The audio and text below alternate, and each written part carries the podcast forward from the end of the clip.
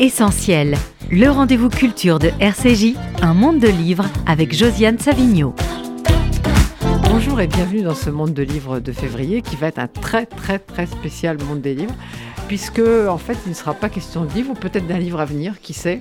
En tout cas, il sera question d'océan, euh, d'archéologie, euh, d'actions qui sont menées en France et en Israël. Alors voilà ce qui s'est passé. J'ai voulu profiter du passage de David Onona à Paris euh, pour faire une émission avec lui, parce que donc euh, certains d'entre vous, j'espère, lisent l'Arche et le savent.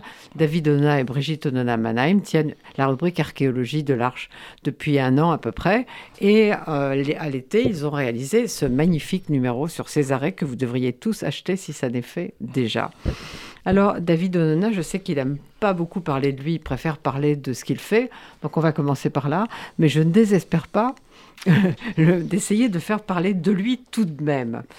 Et euh, j'ai aussi invité euh, deux personnes qui mènent des actions avec, euh, avec David, Richard Audier, le directeur du Fonds social juif unifié, et Philippe Lévy, qui s'occupe du secteur jeunesse et que vous entendez très souvent sur cette antenne. Bonjour à tous les trois. Bonjour. Shalom les amis. Alors David, euh, vous êtes président de Memories Foundation. Qu'est-ce que c'est que Memories Foundation? J'en suis juste le directeur général. Euh, Memories Foundation, c'est euh, un fonds de dotation donc, qui regroupe trois entités, trois activités. Une première activité au service de la mémoire, et on a eu l'occasion d'ailleurs ensemble de traiter des sujets autour de la mémoire. Juste hier, on avait une visite assez intéressante sur les traces de la rafle du billet dans le 11e arrondissement de Paris, au gymnase Japy. Donc on travaille beaucoup sur des programmes jeunesse, c'est un peu l'ADN de Memories Foundation, la jeunesse. On a une activité archéologie, euh, effectivement cette rubrique dans l'Arche, mais aussi beaucoup de programmes euh, archéologiques avec des ateliers autour de l'écriture, de l'hébreu, des langues anciennes, de l'acadien, euh, de l'archéologie subaquatique. Et puis on a une activité autour de l'océan. Il y a un lien entre ces trois activités, parce que souvent on me demande, mais finalement, quel est le fil conducteur? Alors je dirais, le fil conducteur, il est au carré, c'est comme l'ADN, hein, il y a deux filaments. Un premier lien qui est la jeunesse. On pense que ces trois activités font grandir les jeunes, les font mûrir, les responsabilisent par rapport à différents enjeux. dans l'archéologie, on essaie de montrer les belles choses hein, dans l'arche. C'est-à-dire que quand on fouille un site archéologique, quel qu'il soit en Israël ou ailleurs, on y trouve des bijoux, on y trouve euh, des objets en verre, on y trouve des pièces de monnaie, on y trouve des choses très belles, parfois de l'architecture, et on y voit euh, l'homme qui pense, euh, on voit des instruments médicaux pour soigner, pour soulager les autres. Et puis on peut tomber sur des fausses communes avec une horreur absolue, avec l'homme destructeur, l'homme conquérant, l'homme qui a besoin d'espace vital. Et donc dans l'archéologie, on voit le meilleur de l'homme et, le pire de l'homme. On voit le, progrès de la technologie, le progrès des arts, le progrès de la médecine, mais on peut aussi voir effectivement la barbarie humaine. Et dans la Shoah, inutile d'expliquer, on voit aussi les deux aspects. Les justes d'un côté, c'est la lumière, ce qui nous fait tenir debout, nous, le peuple juif, qui sommes reconnaissants à tous ces non-juifs qui ont tendu la main à une période où c'était difficile.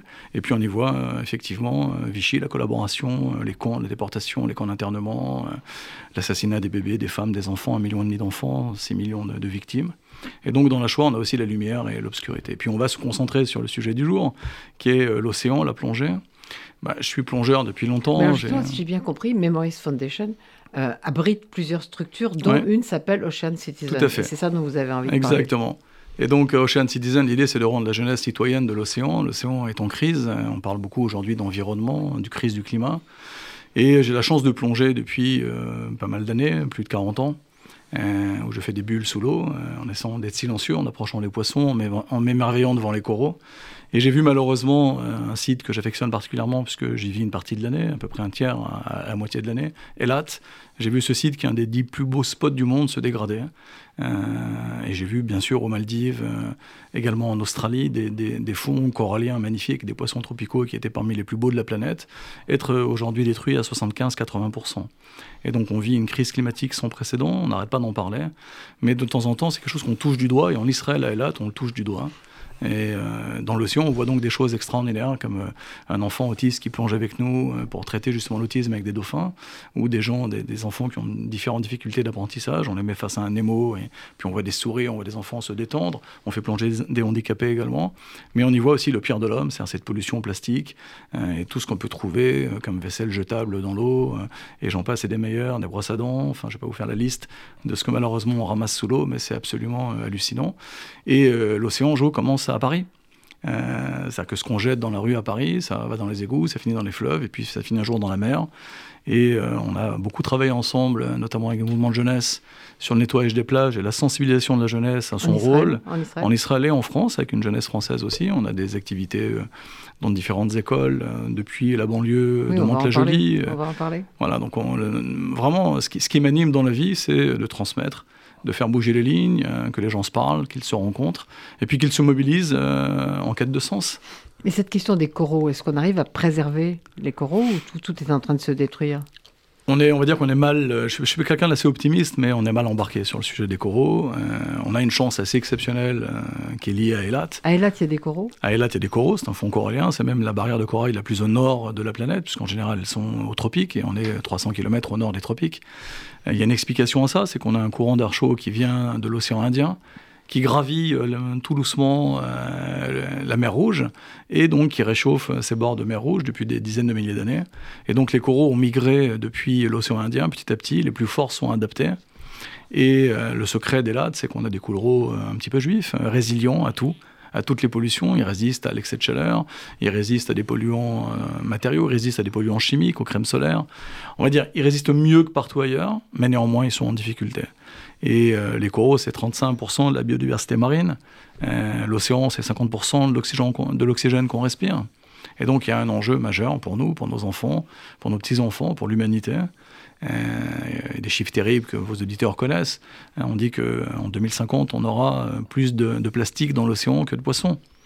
Et donc, ce qui m'anime, c'est d'un côté, et on essaie de le faire par le côté positif, comme pour l'Arche, avec l'archéologie, de montrer les belles choses de l'océan.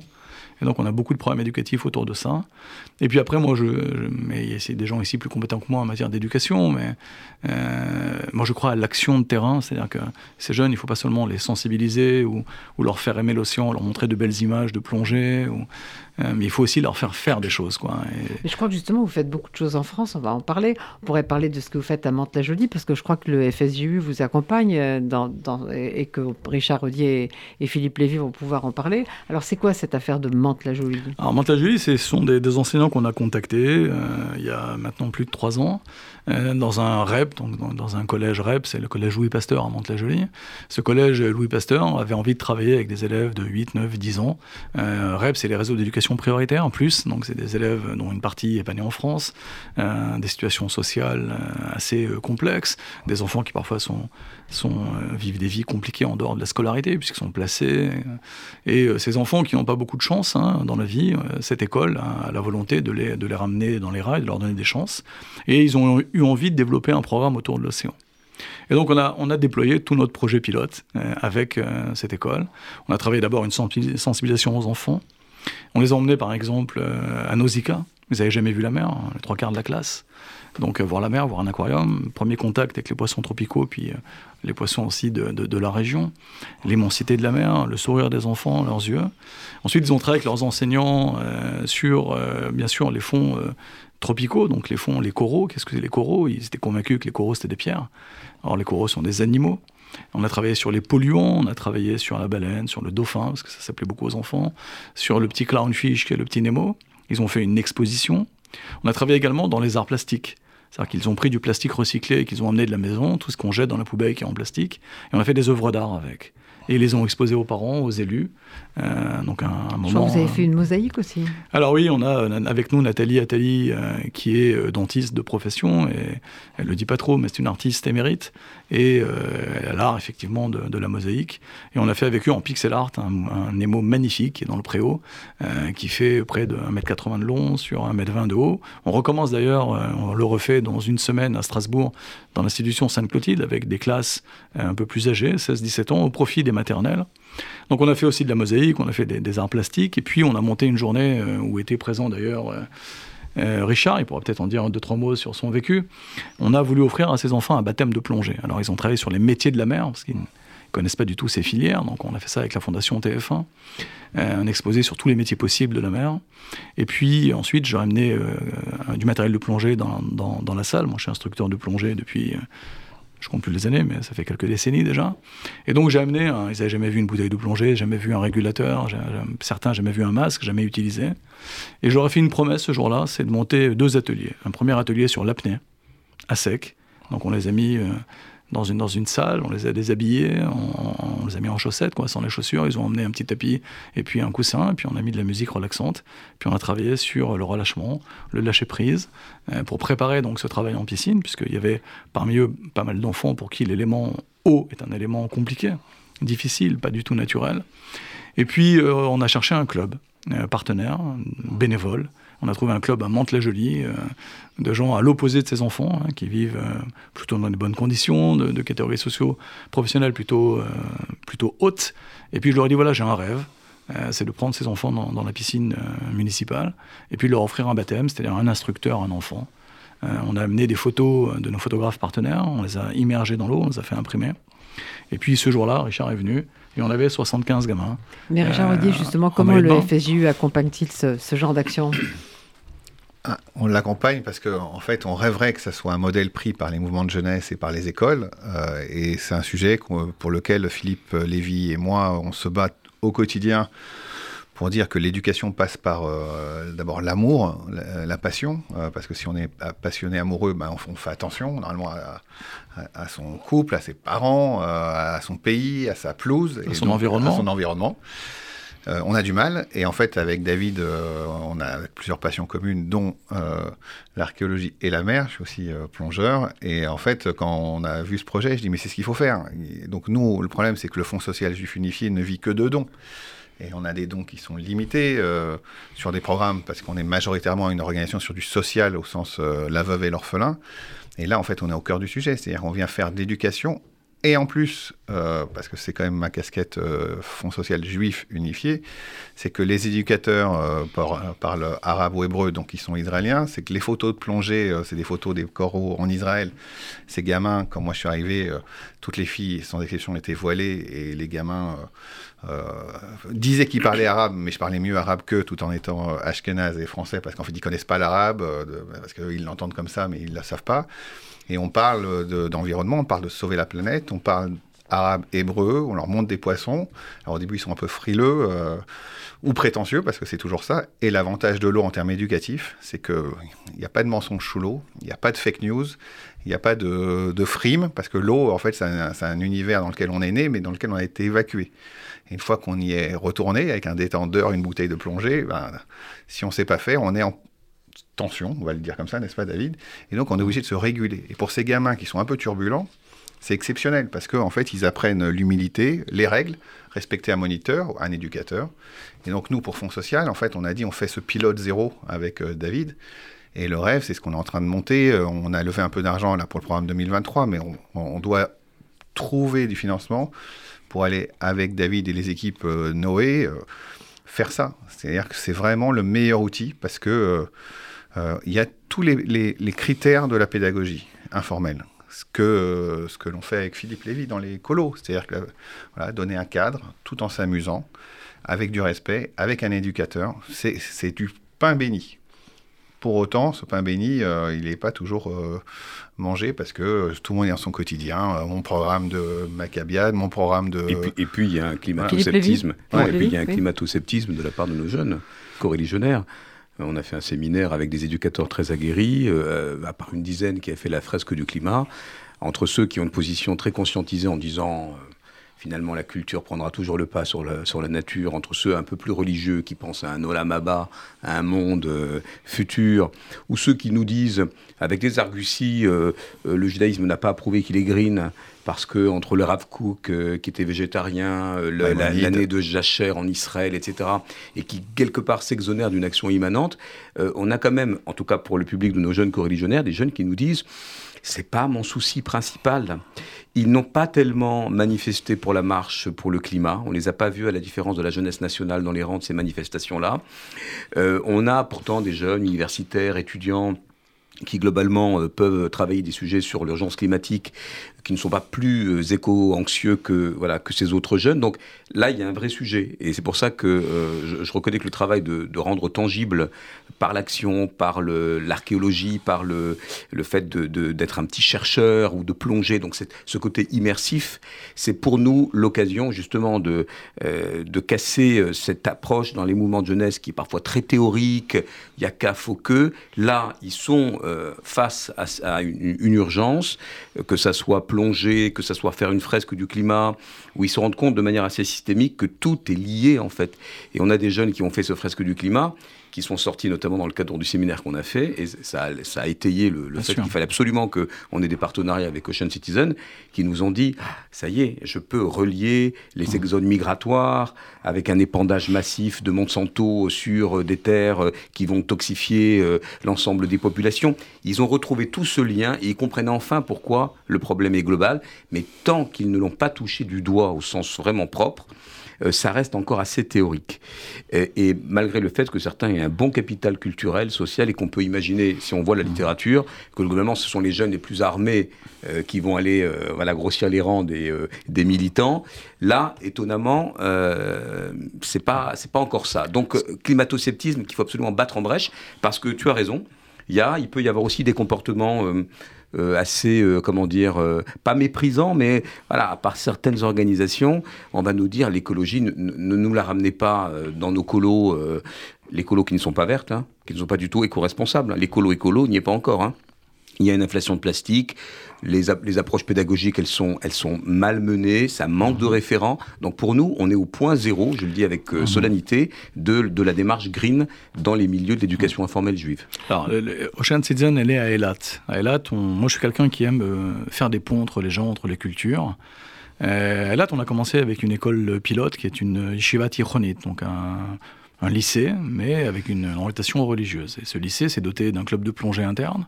On, forme aujourd'hui 149 personnes à la plongée, et ces jeunes, à tous les ans. Et euh, ces jeunes, euh, ils n'avaient jamais nettoyé, par exemple, euh, une plage. Donc jamais été confrontés au filtre de cigarette qu'on jette, aux bouteilles en plastique qu'on laisse. puis en Israël, on a aussi un problème de, de propreté parfois sur les sites. On a on a des progrès à faire dans le domaine. Et on a mis ces jeunes avec euh, leur kipote, avec euh, leur tzitzit, sur les plages. On les a mélangés d'ailleurs avec d'autres populations. Euh, et, ils ont complètement changé de, portage et de regard. Quand je parle des jeunes de, de Mantes-la-Jolie, c'est la même chose. Mais justement, David de Mantes-la-Jolie, je suppose qu'un certain nombre de ces, de ces élèves sont musulmans. Et donc vous, vous arrivez, vous êtes juif, mais un grand nombre. Vous êtes juif, israélien, vous arrivez avec votre kippa, ça se mhm. passe comment? Ça se, passe, ça se passe avec beaucoup de curiosité, on va dire. Et en même temps, ils sont très vite. Euh, il y, a deux choses qui se jouent très vite. La première, c'est qu'ils comprennent qu'on vient leur offrir quelque chose. Et euh, donc ils payent pas pour ça. Et donc c'est quelqu'un qui vient pour eux, qui dégage du temps. Euh, on vient avec des jeux, des quiz, beaucoup de techniques. on a une équipe enseignante là-bas qui est extraordinaire. C'est des, des, enseignants qui sont mobilisés au-delà du temps de travail, des réunions le dimanche. Euh, moi, j'avais plein de préjugés sur l'éducation nationale en France. Bah, J'en suis revenu parce que j'ai vu des, enseignantes de biologie, de, sciences, de physique, euh, une proviseure se mobiliser. Euh, et des élèves qui sont venus me toucher parce qu'ils n'avaient jamais touché de juif, ils n'avaient jamais vu en vrai à part à la télé. et puis très vite, on dépasse tout ça parce qu'on a un langage commun qu'on va développer, une passion commune. Ils ont trié les poubelles chez eux, ils ont fait des, sculptures en plastique, des, objets qui sont absolument hallucinants. Et, petit à petit, ils sont rentrés dedans, ils ont trouvé du sens. Et puis, on a joué, par exemple, sur euh, les fiches euh, en biologie marine pour euh, parler des dauphins. Ai demandé de le faire en anglais. Et donc, ils ont travaillé avec leur prof d'anglais. Et euh, c'est comme Monsieur Jourdain, quoi. Ils sont mis à parler l'anglais tout en travaillant officiellement sur l'océan. Et, et puis les arts plastiques aussi. Des élèves de quel âge Des élèves qui ont entre 8 et 12 ans, 13 ans. Ils ont grandi. Hein. Et puis on a un projet phare qu'on essaye de, de, développer ensemble. Euh, donc j'ai dit qu'on aura fait cette, euh, cette journée de, de, baptême de plongée. C'était énorme parce que comme tu l'as dit, on a vu des cadors. finalement, c'était le moment de descendre dans l'eau et d'aller sous l'eau et donc de respirer avec cette machine. Et là, d'un coup, il n'y avait plus de cadors. Et Richard Audier, vous y étiez ah Oui, j'y étais. Alors c'est très drôle parce qu'un des, un des caïds de la classe qui jouait des gros bras en, surface, bien évidemment, il, a paniqué et puis euh, il n'arrivait pas à mettre la tête sous l'eau, à respirer. Et puis il disait il a un problème avec les palmes. Bon, mm. c'est vrai qu'on a un peu rigolé. Euh, les filles, euh, elles étaient plus à l'aise, plus calmes, plus détendues. Et puis en fait, on, a tous les moyens de faire passer tous les messages dans ces mm. cadres-là. Parce qu'il se rend compte qu'il ne peut pas être ridicule d'abord, et que pour ne pas être ridicule, il est obligé d'écouter une consigne. Je mhm. reviens à ça c'est essentiel, c'est de faire le lien entre ce qu'on apprend et ce qu'on vit. Et euh, on parle, parce que on, par moment, on a un peu de, de, de, de gouaille 68 heures, j'allais dire, de gueuler et de dire euh, ça ne va pas. Mais si, c'est un peu, c'est un peu ce qu'on dit avec euh, Philippe et David, si c'est pour faire les prières de je ne sais quoi, de dire on est ouvert vers l'étranger, la veuve et l'orphelin, mais on a peur aux premières personnes qui est différent, mais c'est pas possible. Donc, nous, pourquoi on fait ça? C'est qu'en en fait, on, a juste une culture, j'allais dire, qui nous oblige à l'ouverture. Et, ces gamins-là, en fait, on leur a parlé de religion, on leur a parlé de je ne sais quoi, des profs, etc. Et en fait, quand on est avec eux euh, dans la piscine, c'est fini. Les barrières, elles sautent, parce que le, sport aussi permet ça, l'environnement. Et, j'allais dire que pour, pour ces enfants, je suis totalement d'accord avec ce que dit David Onona, c'est-à-dire que pour nous, euh, quand on vient offrir quelque chose, c'est-à-dire que on n'est pas venu euh, avec euh, des, tweets, des tweets, des télés, une, people en disant à faire des photos. Non, on est venu s'amuser avec eux en piscine, prendre un cadre. David a eu la bonne idée qu'on offre du matériel aussi de plongée, de, c'est-à-dire masque, tuba, palme pour les gamins qui gardent ça chez eux. Mais franchement, vous recevez, vous recevez tellement. Cette journée-là, moi, je l'appelle abus de bien social. Hein. C'est-à-dire que moi, j'ai passé une journée de travail, mais je ne l'ai pas vu. Quoi. On mmh. s'amuse. Enfin, on s'amuse. Ils ont eu des photos chacun de même sous l'eau et, et, la dynamique entre elles. Bon, euh, Philippe est un éducateur. Quand, quand, on voit le, le, cador ou le, type qui était costaud, parce que euh, un physique à faire rêver quand même. Hein. et puis on voit le, petit origine de Perse là, euh, qui fait 5 têtes de moins que lui et qui le rassure et qui lui dit je vais t'aider, tiens, fais comme ça, détends-toi, respire. Et finalement, bah, le grand il regarde le plus petit en se disant bah, lui c'était mon souffle-douleur, mais finalement il est plus costaud que je pensais, il a du courage. Les filles qui me disaient non, non, on va pas le faire, mais finalement bah, elles le font. L'interaction avec les moniteurs aussi bénévoles, tous bénévoles, 10 personnes qui ont pris une journée de congé. Mais David Donat, c'est une histoire au long cours, vous êtes engagé sur. sur on s'est engagé sur 3 ans. 3 ans, et... 3 années scolaires on s'est engagé sur trois années scolaires. J'ai un engagement moral auprès d'eux, j'espère que je pourrai le tenir. Je me bats avec, euh, vraiment, je rame, je souque, ferme dans la barque, puisque euh, je voulais absolument leur offrir une semaine euh, le niveau premier de plongée, dans ce qu'on appelle le PADI Open Water Diver, la première étoile de plongée. J'aurais aimé les emmener sur la côte. Et ça, il faut le faire dans la mer. Ça, il faut le faire dans la mer. On a eu un financement, une promesse de financement de la fondation l'Institut Rothschild pour un montant important. On cherche encore 70% du budget. Euh, bien évidemment, bien évidemment, on fait ça ensemble.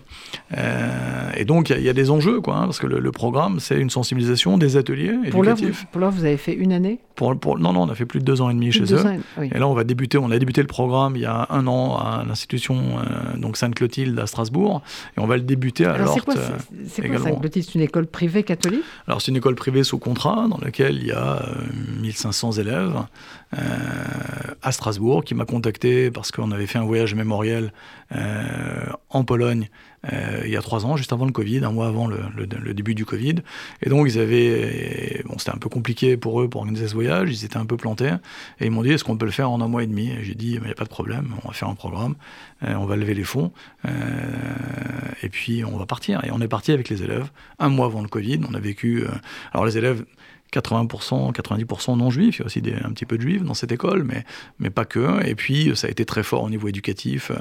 Je, pense à un des, gamins qui est rentré, qui était un ado un peu compliqué, et qui m'a fait une lettre, qui a fait une lettre à son père en lui disant Écoute, papa, je, ces deux dernières années, j'ai été un peu agité, euh, j'ai pas été très sympathique, j'ai fait beaucoup de bêtises. Euh, à l'école, j'ai rien fait, euh, à part embêter mes profs, mes camarades. Et ben là, je rentre de Pologne, j'ai passé cinq jours avec David, bah, je voulais te dire deux choses. Un, je t'aime. Donc il a écrit ça à son père, il lui a fait une lettre et, il m'a fait une copie de ça. Et deux, je vais me mettre à travailler et je vais demander de l'aide. Et bah, on est trois ans après, ce gamin il est au bac. Euh, en tête de classe, il s'est mis à travailler, il a arrêté des bêtises. Donc, euh, donc le directeur m'a dit bah, écoutez, euh, vous avez quoi encore dans le cartable? Donc je dis bah, il y a Ocean Citizen, il y a l'archéologie.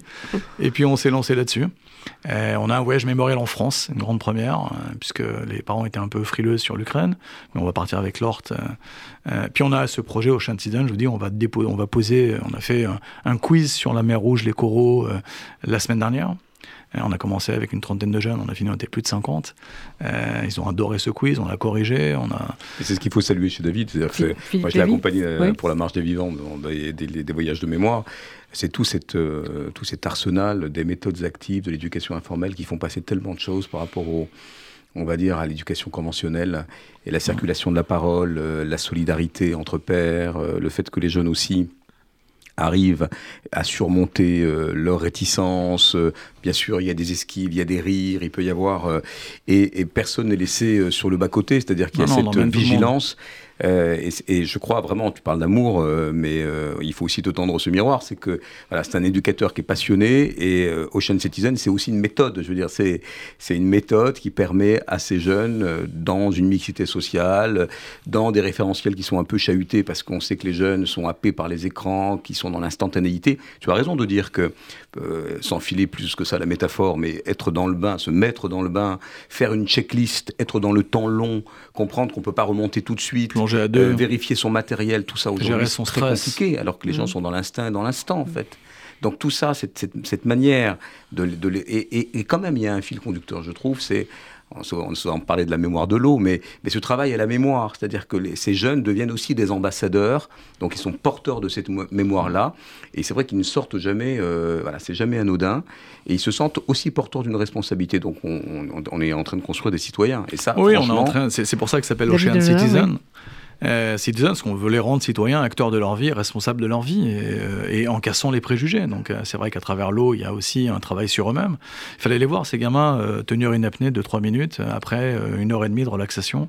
Donc c'est un atelier que j'ai fait dans le noir, les mettre dans le noir à l'école, allongés, sans les chaussures, tous ensemble, garçons et filles, donc dans la mixité, et avec des images magnifiques de, de, de, de fonds marins sur le plafond. et, Ça vaut tous les ateliers de lumière. Et, et, et, donc j'ai travaillé avec au départ des apnées de, 20 secondes, 30 secondes, et puis petit à petit, on, on s'est détendu, on a fait plein d'exercices, un petit peu d'hyperventilation, enfin voilà, quoi, un petit peu de technique, et il y a des gamins qui sont arrivés à 3 minutes d'apnée, euh, c'était assez, absolument hallucinant, des gamins très doués, parce que certains d'entre eux ont une génétique qui les, qui les favorise. En termes de souffle, tu veux En dire termes de souffle. Et euh, donc, dans, pendant que les gosses faisaient le baptême, parce qu'on pouvait mettre que 10 gamins dans la piscine pour des raisons d'assurance, c'était 75, on avait un atelier euh, apnée à côté, dans l'eau. Richard était là-bas. Alors, est-ce que Richard a le souffle court ou long?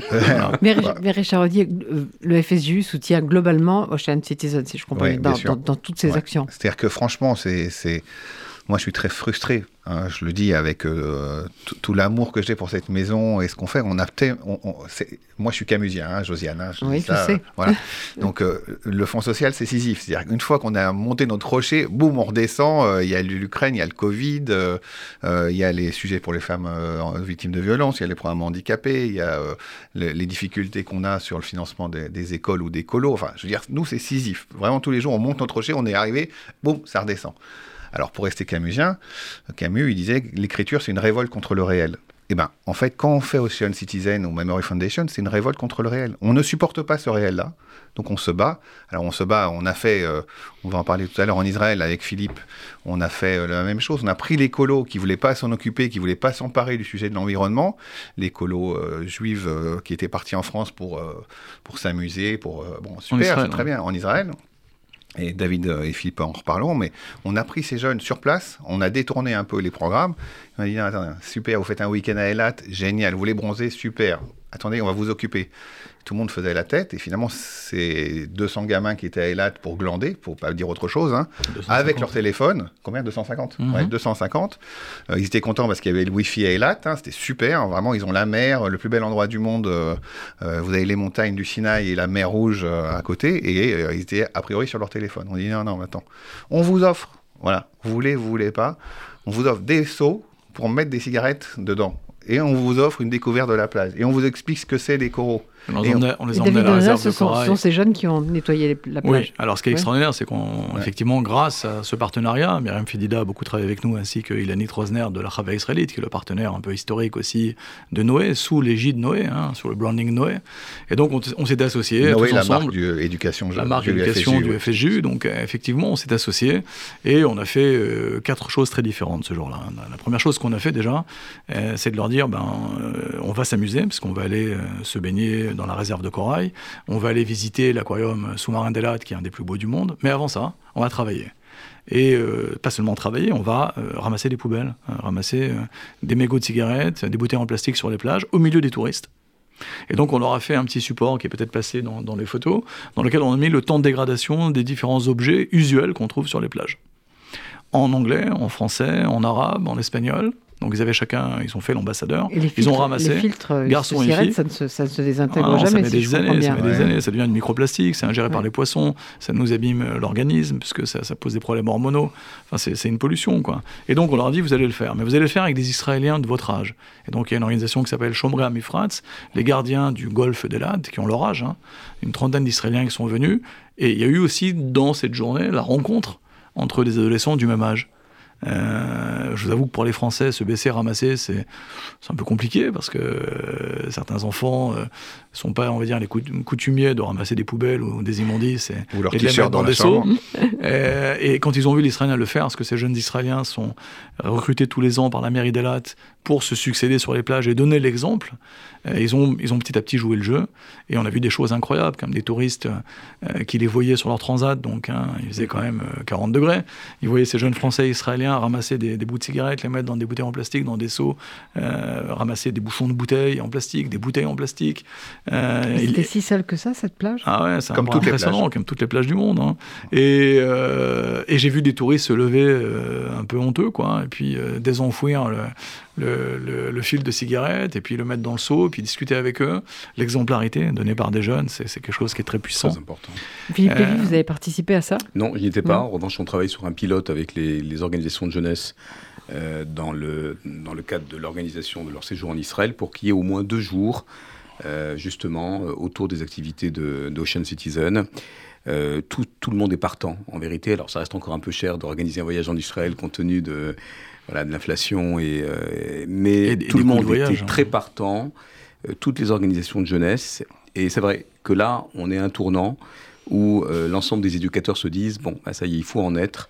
Et c'est vrai que le programme qui a été euh, modélisé euh, l'année dernière, bah, il y a des images, il y a des retours. Tu parlais de dogma, comme on dit en hébreu, c'est-à-dire d'exemplarité.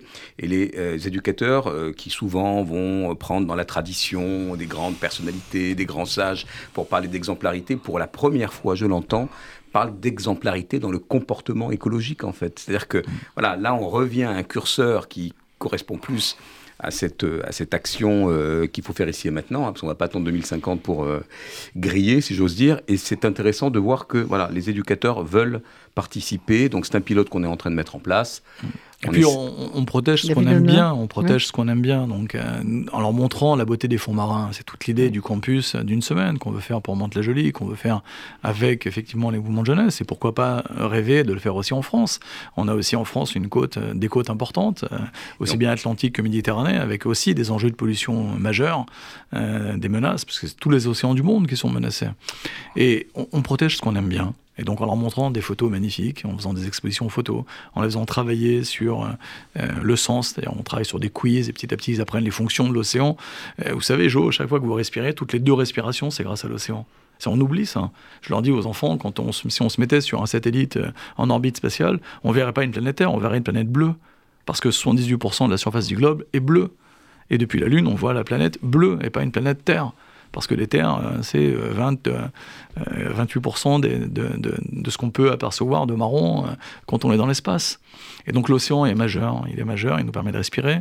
Il absorbe 93% de l'effet de serre, de l'excès de chaleur. Vous imaginez, les océans déjà montés de 1,5 degré. demi. le niveau monte, mais la chaleur augmente également, ce qui crée de l'anoxie. Ils absorbent 30% du dioxyde de carbone, les océans et nous permettent de respirer, je l'ai dit, c'est une respiration sur deux, 50 à 75%. Quand les jeunes prennent conscience, quand les jeunes voient la beauté des océans, ils se sentent responsables, qu'ils ont fait quelque chose, oui, ça change tout. Mais ça on change a, la direction. On a, un biais euh, important en Europe, c'est que le mouvement écologiste a été porté politiquement par euh, une forme d'engagement politique qui est, je ne vais pas schématiser parce que je n'aime pas essentialiser, mais qui est majoritairement anti-sioniste. Il n'est pas anti-Israël, il n'est pas à Israël, il est fortement anti-sioniste. Donc ces gamins-là, quand ils ont entendu parler d'écologie euh, en regardant TF1, BFM ou euh, je ne sais quel média ou RCC, ben, pour eux, euh, ils voyaient un écolo qui disait, voilà, pour sauver le monde, il faut faire fin à l'apartheid israélien. Donc l'image étant tellement forte, ben, ils sont en fait sortis de cette réflexion. je, vais, même rebondir, si tu me permets de, couper, sur, d'un point de vue scientifique. J'ai dit que ces, ces, ces coraux israéliens, des lattes, mais ils sont pas que israéliens, ils sont aussi en Jordanie, ils sont aussi en Égypte, en Arabie Saoudite, parce qu'on partage ce golfe à quatre pays quand même. Hein. C'est quand même assez extraordinaire. Ces, coraux peuvent aider la planète. Pourquoi? Leur progression le long de l'océan Indien a pris euh, de l'océan Indien jusqu'à la mer Rouge et jusqu'au golfe d'Aqaba a pris des, des milliers d'années. Et seuls les plus forts des coraux, c'est vraiment Darwin, a survécu. Et donc, ils ont une résilience, ces coraux. On a un stresseur de corail, je ne sais pas si on aura le temps de, voir le petit film, mais il y a un stresseur de corail à Elat, dans lequel on les fait, euh, normalement, ça vit entre 20, 22 degrés et 24, 25, 26 degrés, les coraux. Dès qu'on est à 28, 29, 30 degrés, c'est trop chaud. Et donc, ils meurent. Ils, expulsent les eaux planctelles, ils expulsent donc les algues qui les composent, et au final, ils meurent de faim. Et ils meurent de chaleur. Et donc, après, la vie meurt autour d'eux. Et les coraux israéliens résistent mieux à tout, à la chaleur, aux polluants. Donc ce sont des super coraux. Et on a fait une action absolument extraordinaire avec euh, le lycée Eilat et l'université Ben Gurion. On a pour la première fois replanté des coraux. C'est-à-dire qu'on a une nurserie de corail au sud d'Eilat, à la frontière avec la Jordanie, dans les eaux territoriales de la marine israélienne par 20 mètres de fond, personne n'accède à cet endroit. On est parti avec l'université euh, hébraïque euh, et l'université Ben Gurion, donc c'est un mix d'universités qui sont associées, et avec le lycée, avec le lycée, des jeunes qui, on a monté un laboratoire au lycée avec deux chercheurs, et là aussi vous êtes partenaire. Le FGE Israël est partenaire depuis euh, l'origine, depuis plus de deux ans et demi de, de ces projets. Eh bien, on est allé prélever des coraux, des boutures de coraux, et on les a replantés dans les coraux, donc dans la partie nord du site, qui est aujourd'hui euh, surtout euh, euh, abîmé, non pas par le réchauffement climatique, puisque je vous ai dit qu'on est assez résistant, mais abîmé par les crèmes solaires, par, par les plongeurs, par les gens qui font pas attention, par les gens qui se mettent debout, par les gens qui rentrent pas sur la plage dans les canaux qui sont autorisés pour éviter justement d'abîmer les coraux. Et on essaye d'enrichir donc ces coraux en replantant les coraux. Et je l'ai vu avec trois jeunes surdoués qui sont déjà en train de publier des papiers scientifiques euh, alors qu'ils étaient complètement sur le côté dans le système scolaire, parce qu'inadaptés, ils ont été pris en main par ce lycée. On a monté ce laboratoire de recherche avec deux docteurs de l'université, et ces jeunes sont passionnés, on, leur a appris à plonger, ce qui n'était pas une masse à faire, parce qu'on va dire que physiquement, euh, l'activité physique n'est pas leur point fort, hein. ils ont des cerveaux fantastiques, mais physiquement, c'était assez compliqué de les former. chaque fois, on relève, j'y suis le 6 février, on a à nouveau 75 euh, jeunes qu'on va à nouveau former à la plongée, parce qu'on fait toutes les classes à tour de rôle. Hein. Euh, et donc, Memories Foundation, le fonds, a financé une partie du matériel de plongée. Là, on va ramener une vingtaine d'ordinateurs de plongée. on va ramener des lampes à coraux, des lampes à UV pour éclairer les coraux la nuit. Et donc ces jeunes ont replanté pour la première fois des coraux, ce qui est une émotion assez forte, parce que ça veut dire qu'on peut faire quelque chose, on peut inverser un mécanisme, et peut-être aussi ces coraux israéliens, on peut les replanter aux Maldives, pays musulmans, aux Seychelles, on peut les replanter peut-être en Australie, on peut les bouturer, et peut-être que finalement l'avenir de la planète viendra aussi de cette région. Et donc je dis ça aux enfants, je dis tous les chercheurs du monde viennent à Elat pour étudier la résilience des coraux d'Elat. Euh, ils sont un peu juifs, ces coraux, donc ils résistent, ils ont résisté à tout, et euh, quelque part, ils sont une chance pour la planète. Et Israël, c'est aussi montrer Israël autrement, c'est aussi montrer euh, le pays autrement. Dans le festival de la plongée, où, également, vous, vous, suivez ça, le Red Sea Festival, qui a aussi été soutenu par la Fondation Rothschild en France. On réunit des plongeurs de Jordanie, on réunit des plongeurs euh, euh, d'Égypte, euh, des plongeurs israéliens. On va plonger en Jordanie, on nettoie les fonds en Jordanie. On va plonger en Égypte, on nettoie les fonds en Égypte. On va plonger en Israël, on nettoie ensemble. Et on n'est plus sur la politique. Oui, mais le problème, d'après ce que dit Richard Audier, c'est plutôt en Europe. Alors, en Europe, on a les mêmes préjugés que dans la région. Ma conviction à moi, mon rêve, ce serait de voir des éducateurs juifs aller au-devant de ces banlieues, aller au-devant de ces jeunes et montrer un autre visage de la communauté. Quand moi je dis aux jeunes dans la Torah, parce que vous avez peut-être remarqué, je, porte une kippa, j'en suis plutôt fier, mais d'un judaïsme ouvert sur l'autre, dans la Torah, on a le nouvel an des arbres, et on a dans Bereshit, dans la Genèse, dans Genesis, l'obligation pour l'homme de travailler la terre et de la garder l'ishmor, de la garder. Shmor olam yeled, garde, petit enfant, surveille et protège la terre.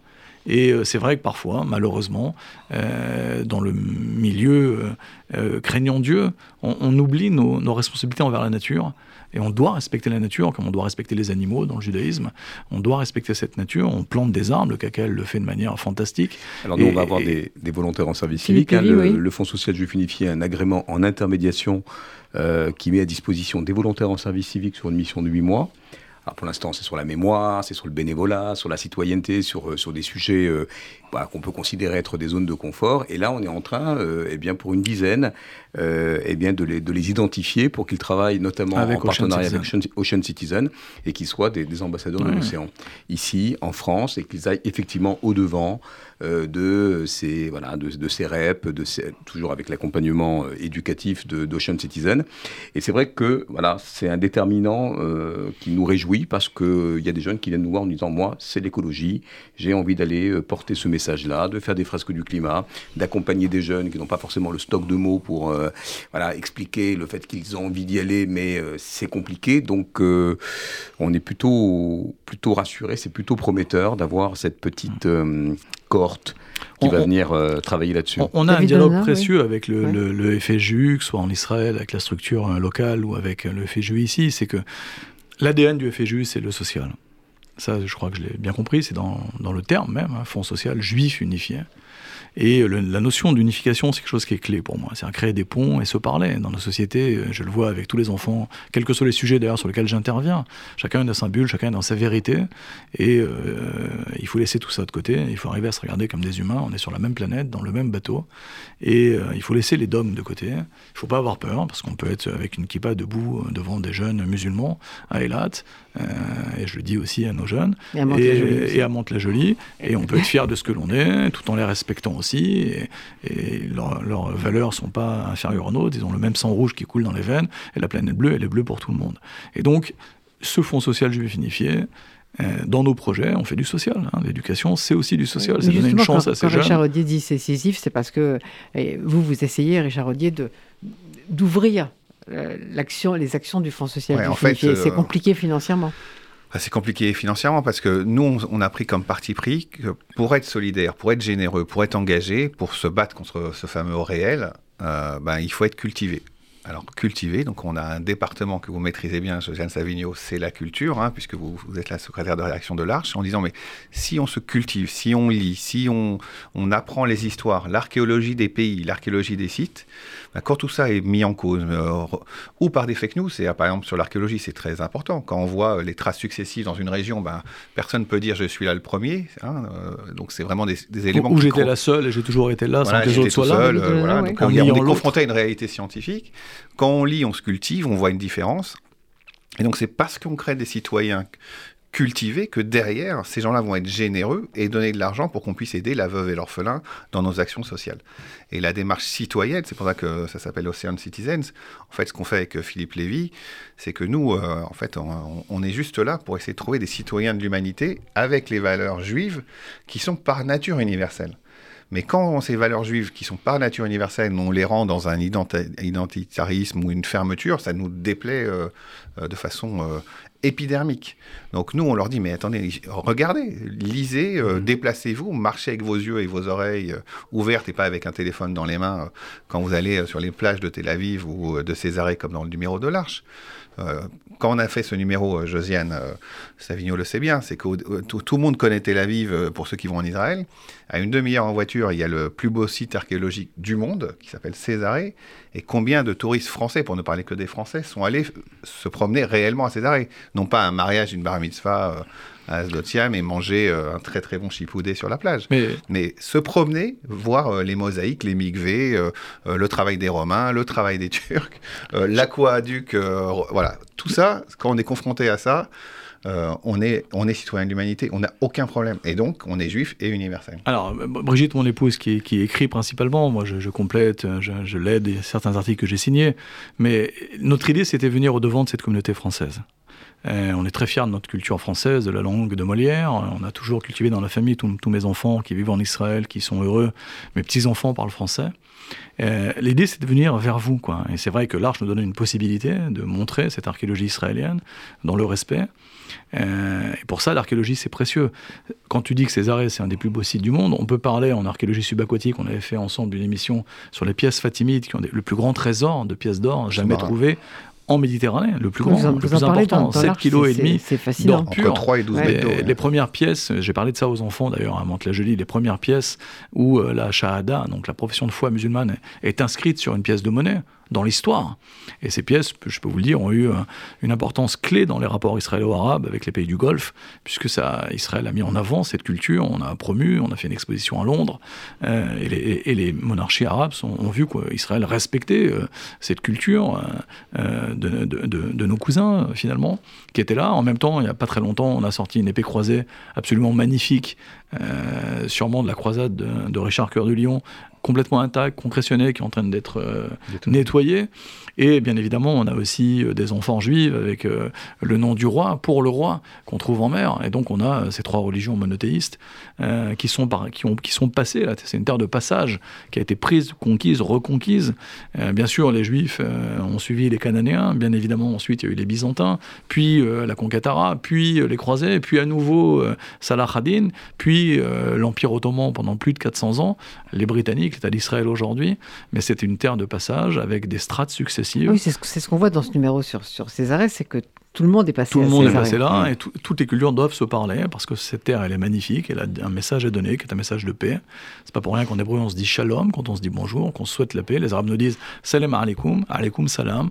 Et donc, euh, eh bien dans, la vie, euh, j'ai pourtant porté les armes et je continue de les porter. Euh, je suis toujours actif dans la réserve en Israël, mais il faut savoir aussi s'attacher à ce message de paix, regarder l'autre dans les yeux, à égalité de dignité, le faire grandir. Et c'est ça le message que Memories Foundation essaye de, de, faire valoir en France et de, promouvoir. Alors, je prends mon bâton de pèlerin avec Brigitte, on vient. Mais justement, on est parfois impatient. À propos de bâton de pèlerin, euh, tout ce que vous faites, David Onona, coûte cher. Donc, euh, comment on se finance? Il y a des dons, il y a bon, le fonds social vous aide, d'accord, mais fonds social, j'ai parlé de effectivement, alors il sera pas content, euh, mais j'ai parlé de Rothschild qui nous a l'institut Rothschild qui nous a financé, et puis je voudrais parler de tous les anonymes. Hier, on a fait euh, une magnifique balade sur le thème du, de l'arabe du biavert à Japi, puis on a un monsieur qui a donné tout de suite 1000 euros euh, pour financer les voyages de, de l'Orte et de Sainte-Clotilde euh, en Pologne et en France. Et puis on a eu des petits dons, 300 euros, 200 euros. Euh, on est présent sur Internet, on a un payasso, donc un lien direct qui permet de donner avec tous les avantages fiscaux. on a des donateurs qui viennent en Israël et ben, petit à petit, il faut intégrer le temps français. qui n'est pas le temps israélien. Il y, a un bon côté dans le temps français. Hein. Moi, je, je, regoute le dimanche.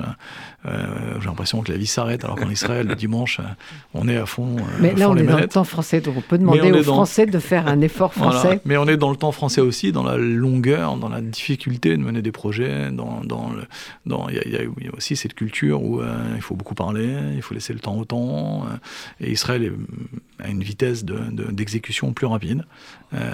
mais bon, j'apprends la patience, hein, ça nous en hébreu. Et vous avez parlé de la Fondation Rothschild, je crois que vous avez fait une exposition avec la Fondation Rothschild. Alors effectivement, on a fait notre, notre AG il y a euh, le, 15 janvier dans les locaux de la Fondation Rothschild. Alors on a trois photographes. On a une jeune arabe, hein, je vais, je vais en parler, peut-être je vais commencer par elle, Manal, qui est une jeune femme extraordinaire. Elle a découvert la plongée par hasard. Euh, et puis dans le milieu culturel dans lequel elle vit, on ne peut pas être une femme et plonger. Hein. ça veut dire euh, du bikini, du maillot de bain, du monokini, une, combinaison au milieu, des hommes, vivre à Elat, où il n'y a pas de communauté musulmane.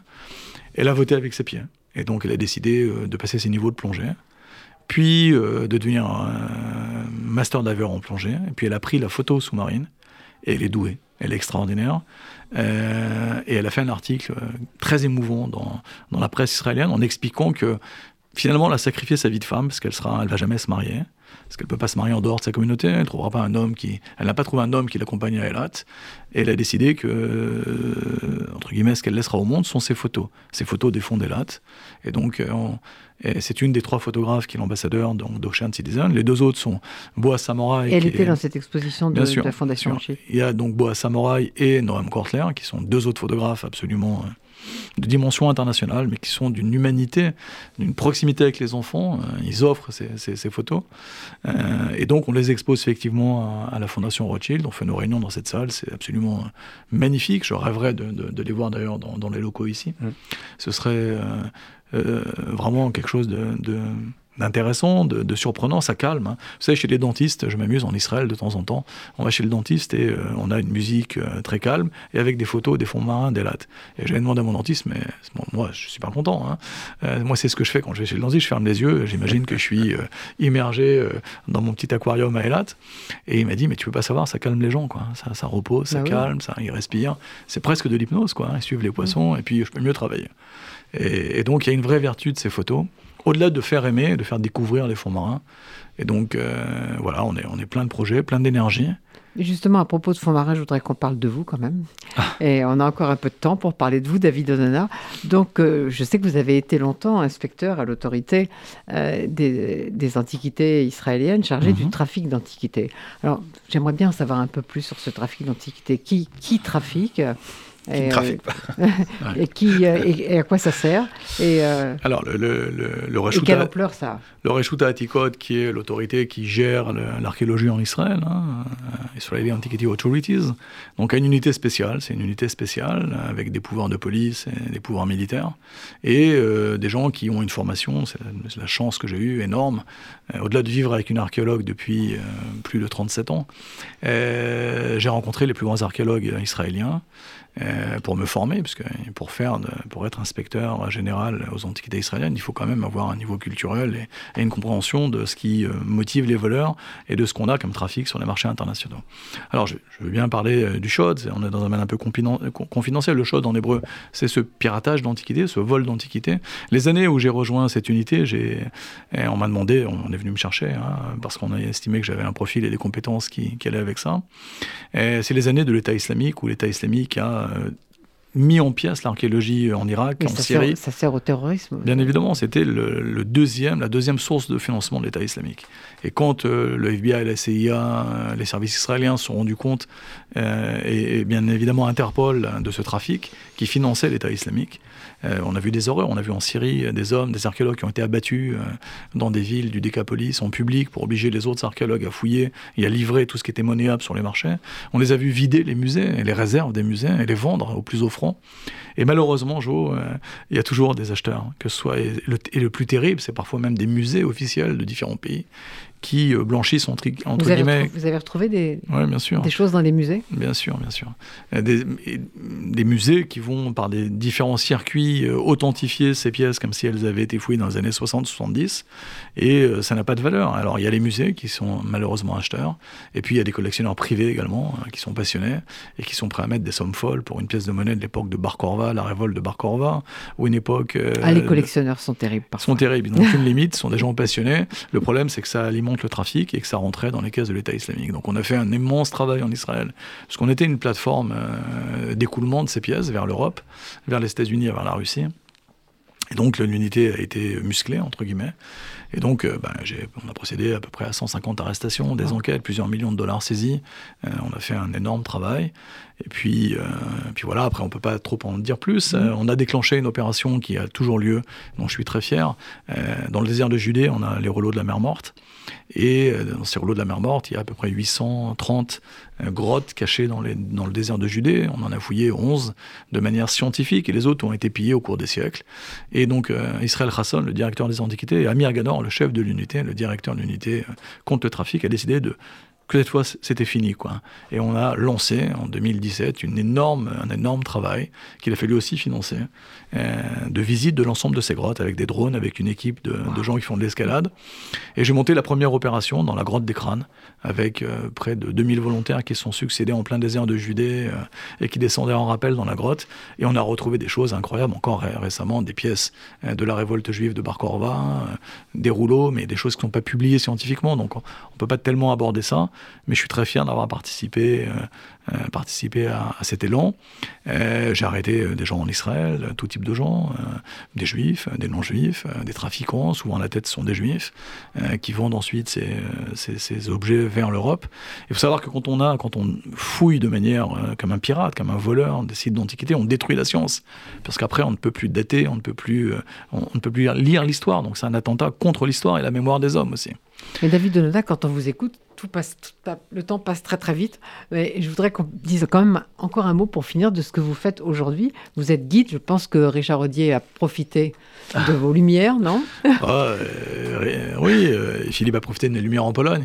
Euh, encore hier, puisqu'il nous a fait l'honneur et le plaisir de, nous rejoindre pour cette visite un peu iconoclaste. Mais Richard Rodier en Israël, non Richard Rodier. Bah, nous, on tourne ensemble parce qu'on est passionnés des mêmes sujets, David et moi. Donc, mais, je voudrais juste dire, pour, juste dans le sens de l'archéologie, justement, une des visites qu'on a fait ensemble avec David, qui concerne l'islam, on est, on, est allé, visiter un, un, musée à Jérusalem, le musée Rockefeller, et c'est intéressant aussi par rapport à l'histoire et à l'ouverture. Parce que dans ce musée, on retrouve des pièces qui sont dans le musée. Certaines ne sont pas visibles, mais certaines, celles-ci, elles sont visibles. De portes de mosquées euh, du 12e, du 11e, du 13e siècle, euh, en bois, avec des femmes sculptées. Et là aussi, euh, quand je pense euh, à ce qu'on voit en Iran, et pardon d'être encore une fois un peu militant, mais ce qu'on voit, euh, ce, régime barbare, ce qu'il fait sur les femmes en Iran ou sur les démocrates, mais qu'ils aillent voir leur histoire sur place, hein, on voit dans les fouilles qu'on a retrouvées, c'est des portes de mosquées avec avec des femmes sur Bon, je sens qu'on va se faire tuer par Daniel Tapia et Maxime Vanderbeck qui ont réalisé l'émission. Euh, donc, on va éviter de se faire, se faire tuer, de terminer cette, cette belle émission. moi, j'invite les, auditeurs à, vraiment soutenir Memories Foundation, soutenir le FSGU parce que quelque part, effectivement, on est ensemble. Mais on a fait cette émission pour ça, David. Et, effectivement, on guide euh, un certain nombre de, personnes en Israël, de familles, plutôt en mode privé. On les fait rentrer au laboratoire des monnaies, dans des endroits confidentiels. Euh, c'est ce qu'on peut faire quand on a travaillé aux Antiquités, comme mon épouse pendant plus de 20 ans. Euh, moi, j'y ai passé trois années, donc on a effectivement un network qui nous permet de voir des choses exceptionnelles. Euh, voilà. Mais merci à tous les trois. Merci et à vous. Et nous se retrouve le mois prochain et maintenant le journal de Redi Saada. Merci David. Merci Jo. Merci Josiane. Merci.